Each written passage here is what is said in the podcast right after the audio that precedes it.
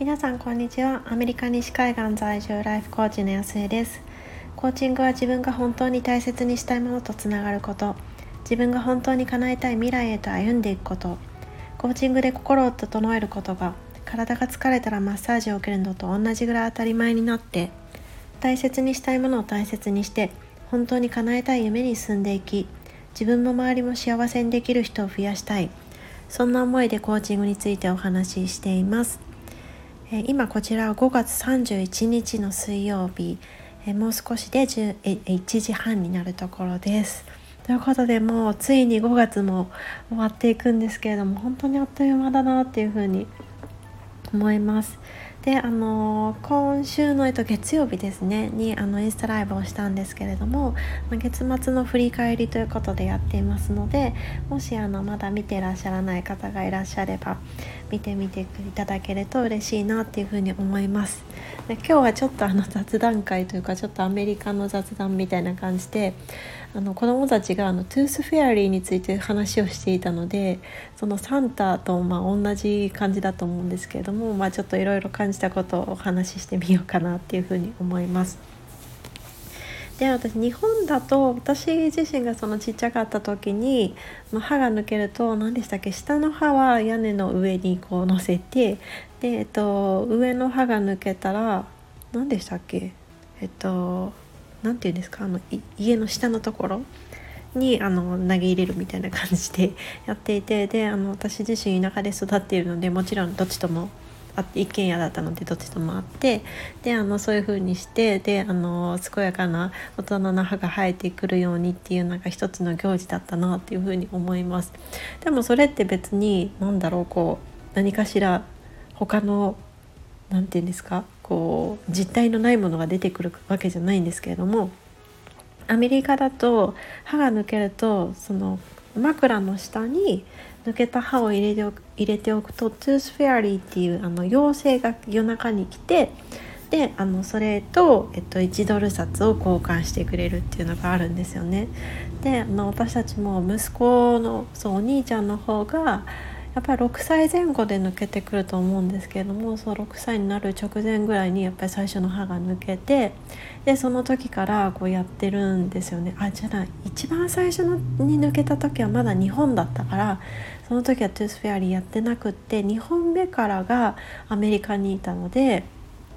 その2本分ということでその2本目からやってるんですよね。でその時は、まあ、お兄ちゃんはまだ6歳だししかもその時にあのコロナだったのでまだまだこう学校がリモートだったんですよね。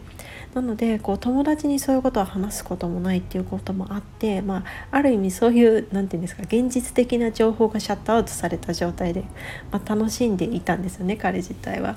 で一番最初はその tooth fairy だからでスターダストとかがあってとか言ってなんかクラフトショップからあのキラキラのスターダストをこう買ってきてでそれをちょっとこう、えっと、ミッフィーの電灯をうちあのリビ寝室子供たちの寝室にあのつけてたんですけどもその隣にこうスターダストをちょっと撒いてみたりとかして やってたんですけれども。でそれでこういろいろやって、まあ、お兄ちゃん自体はもう8本ぐらい抜けに抜けてでもう今だいぶ落ち着いてるんですけどであのやっとこう娘が6歳に4月になったのででそこからちょこちょここう抜け出したんですよね。でもう1本目が抜けた時には普通にあの普通通りにこう tooth fairy やってたんですけれどもこう2本目がもうちょっとで抜けそうっていう時に なんだ2人のこうこそこそ話がこうパッと聞こえてきたんですよね。で何を言ってたかっていうと お兄ちゃんの方が「ねえねえ tooth fairy って誰だと思う?」って聞いて妹の方が「いやえっと my my mom dad って言ってたから、まあ、自分たちのその、えっと、 mommy と daddy だよみたいなことを言っていて私私はそこでもうめちゃくちゃびっくりしてたんですけど「え知ってたの?」みたいな感じだったんですけどでその後に、えっと、息子の方が「いや違うよマイじゃなくて、えっと、エブリバディーズだよ」みたいなことで「みんなのだよ」みたいなことを言い出していやもうそういう夢がないことを言うかなっていうふうに思いながら。名前言ってたんですけどおそらく娘の方は普通に学校に今行ってるので、まあ、1本目が抜けた時にもしかしたらはしゃいでいったら誰かにその現実を強いられたのかなっていうふうに思いつつもそう息子が多分ねあれ何回も聞いてる感じじゃなかったと思うので多分息子は息子なりに同じように聞いてきたのかなよくわかんないんですけどなんかそんなことを言ってたんですよね。でそのこそこそ話を私は聞いててあやばいってもう知ってんのかどうしようかなっていうふうに思っていたらもうまたねそこがちょっと純まだ純粋な感じなのかなっていうふうに思うんですけど娘が「ねえねえトゥースフェリーって誰か知ってる?」って私にこう聞いてきたんですよ。で「いやあなたさっき自分の mommy と daddy ってことは私のことですよね」っていうふうに思いながらなんでなんで聞くかなっていうふうに思ったんですけど。いやそんなこういろいろこう考える時間とか全くなくとっさにこう何て言うんでしょうごまかすじゃないけどいやわかんないけどでもなんか特定しようとしたら fairy だから消えちゃうんでしょみたいなねこう苦し紛れのこう返しをしたら「いやいやそうそうだよねそうだよね。わかんないよね。誰だろうね」みたいな感じで。であの走っていったんですけどそう。でなんかそうですよね。だからまあサンタクロースのやつも一緒だと思うんですけど、まあ、そろそろそういうこう架空のこう物語の中の人物はいないっていうこう現実に、ね、ぶち当たってくる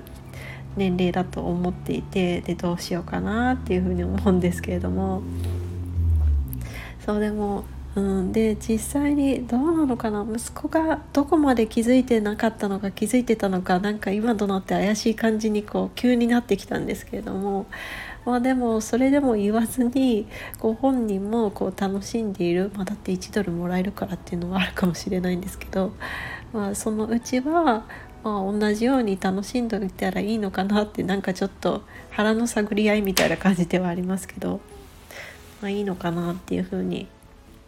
思ってますだってこうねあ抜け歯が抜けたねはいどうぞってこう1ドルあげるよりはなんかちょっとなんか違うかなっていうすうす思ってはいてもでもなんとなくこう寝てる間に歯が、えっと、1ドルに変わるっていう方がもっともっとなんか楽しいじゃないですか。だからなんかイベントとして考えればいいのかなっていうふうにちょっとうん何て言うんでしょう割り切るというか切り替えようかなっていうふうに思っています。でなんかそれと そうそれを夫に言ったら「え知ってるの?」みたいななんかもう純粋純粋な子供じゃなくなっちゃったみたいななんか面白い あの驚き方驚き方というか悲しみ方をしてたんですけどそうなんか大きくなったなっていうふうに思います。でなんか一瞬あサンタさんどうしようかなっていうふうに思ったんですけどまあなんか我が家は多分サンタクロースはそのまま、うん、残すんだろうなっていうふうに思います。でも私自身も何だろうなんか記憶があるんですよねなんかクリスマスの時に、まあ、もちろん私も姉がいたので姉が「いやサンタさんといないんだよ」って、まあ、確かに言ってきたんですよ。あいないんだ。ってなんかショックは受けたんですけどでも私たちは隠していて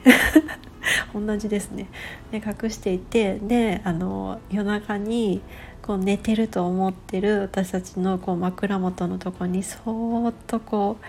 母が忍び足であの近づいてきてプレゼントをポトってこう置いていてでもう姉はすごく寝つきがいい人だったのでもう隣でグーグー寝てたんですけど私はそれで気づいてであの出てったなってこうあのそう何て言うんでしょう。和室で寝てたのでこうパタンってこう襖が閉まったのを確認してであなんだろうっていう風にちょっと楽しみに見てたなって。あれまだ4人で寝てた時だから私が小学校に上がる時に子供部屋になったのでそうまだ幼稚園だったはずなんですよね。でもなんかそういうやっぱり楽しいイベントイベントの思い出になるからなんか残しておきたいなっていうふうに思います。うん、でなんかこうサンタさんからだからっていうなんか理由があるからこそなんか親の私たちもまあちょっとこのくらいあのいっかっていう風に多めに見てあげたりしてるものもあるしなんかそのワンクッションをあの挟むことによって、まあ、普段とはちょっと違うスペシャルな感じも出るしそうなんかもしかしたらちょっと成長していった時になんか面と向かってはこう言えないようなあのプレゼントなんかそんな怪しいことじゃなくてなんかこう思春期とかこう迎えていってでちょっと難しいこうタイミングになってもなんかサンタポストっていう風に置い入れと置いといたらなんか普段はブスッとしていてなんかあんまりこう親の方に近づかなくなったみたいなそんな思春期の男の子とまああの何て言うんでしょう思春期の女の子、うん、だったとしてもなんかそういう手紙とかポトって入ってたらなんかそれはそれで楽しそうだなってなんかそんな変な変なじゃないけど面白い想像とかをしながらなんかそれはうんこうサンタさんはいいないなんまあいますよね。い一応設定の人はいますけどでもなんかこうソリに乗ってこう空を飛んで来るようなサンタさんはいないっていうふうに思った後でもなんか親親としてもまだまだこう楽しみ続けられるでなんか子供としては何だろうなちょちょっとこうちょっとした親とつながり続けるというかまだまだなんかもちろんこう大人になっていくんだけどでもそういうなんか夢というかファンタジーというかそういうまあみんなあるじゃないですかどっかに心の中にあるそういうものとつながり続けるそんなきっかけに、まあ、1年に1回なっていったらそれはそれでなんか楽しい形だなっていうふうに思うんで、まあ、今までその知らなかった子どもたちが気づく前までのそのなんか純粋ななんだろうそういうファンタジーの姿じゃなくってでもこう気づいた後でも楽しみ続けられるなんかそんな形にこう一緒に成長させて、ね、イベント自体も成長させていけたらそれは楽しそうだなっていうふうに思いました。ということでもうものすごくショックの tooth fairy 気づいてた事件から なんかいろいろサンタさんのこととかあの考えてたんですけれどももう完全に雑談なんですけれどもなんか先輩ママたちがどういうふうに、ね、ソフトランディングしていったんだろうってものすごい気になるんですけどそうなんか私たちの家族なりのなんか楽しいこう成長していったその tooth fairy だったりとかサンタだったりとかそういうものを作っていけたらいいなっていうふうに思います。ということでえー、もう日本は6月ですねで、えっと、アメリカの皆さんはまだまだもうちょっとだけ5月が残っているので、えー、素晴らしい5月にそして、えっと、6月の初めにしていきましょう。